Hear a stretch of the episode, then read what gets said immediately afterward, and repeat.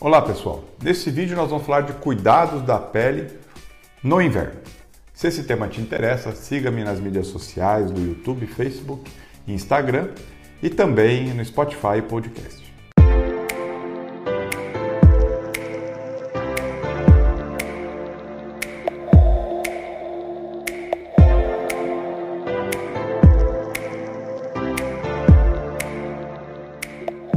Nesse vídeo eu vou falar sobre dicas para cuidado da pele agora que está chegando aí o inverno. Bom, primeiro de tudo, o inverno ele é caracterizado por ventos gelados e secos.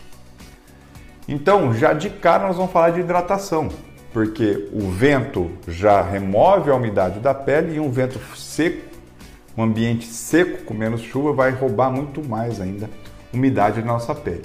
E paralelo a isso, no inverno também a gente naturalmente tem uma tendência de tomar menos líquido, o que nos desidrata de dentro para fora.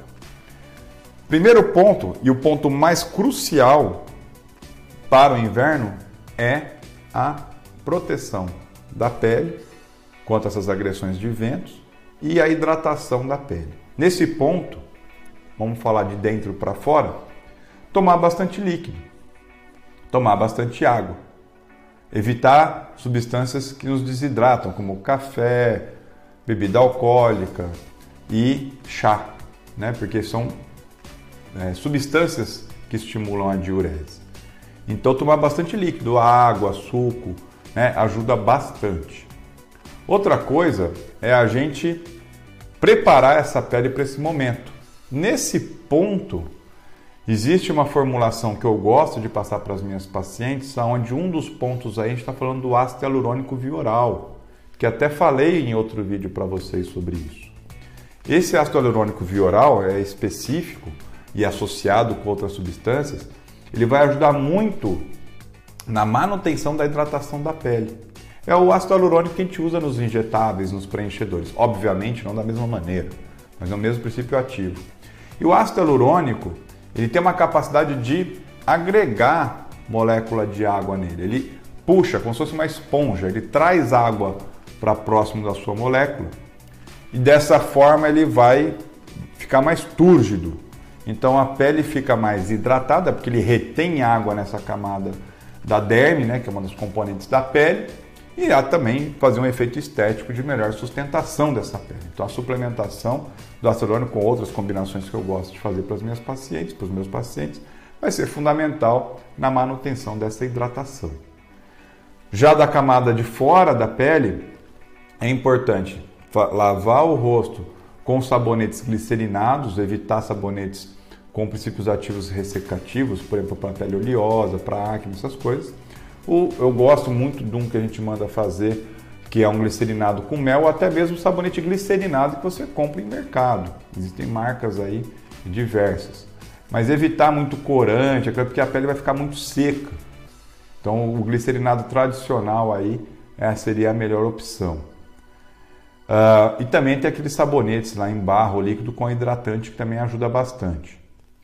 Feito a limpeza local, imediatamente após a remoção dessa sujeira, da gordura e tudo mais, tem que hidratar a pele.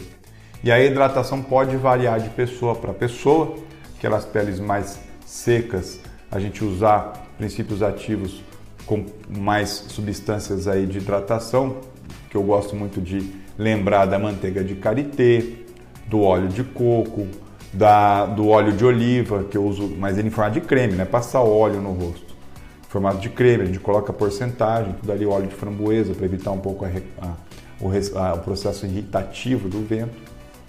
E para aquelas peles mais oleosas, usar hidratação à base de água também, né, com moléculas de água aí que vai ajudar, deixando menos oleosa a pele, evitando acne e tudo mais.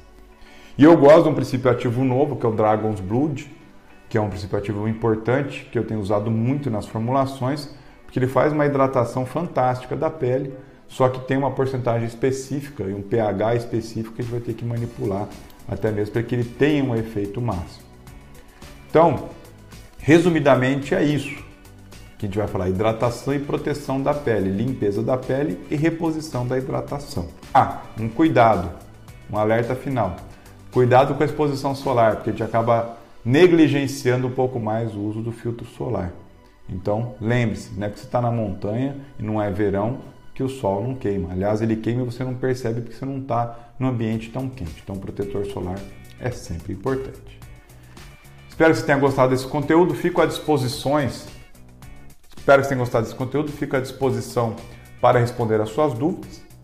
Envie seus comentários, porque é através deles que a gente gera o nosso próximo conteúdo e marque aquele seu amigo ou amiga que seria interessante ter conhecimento desse vídeo. Um abraço e até o próximo.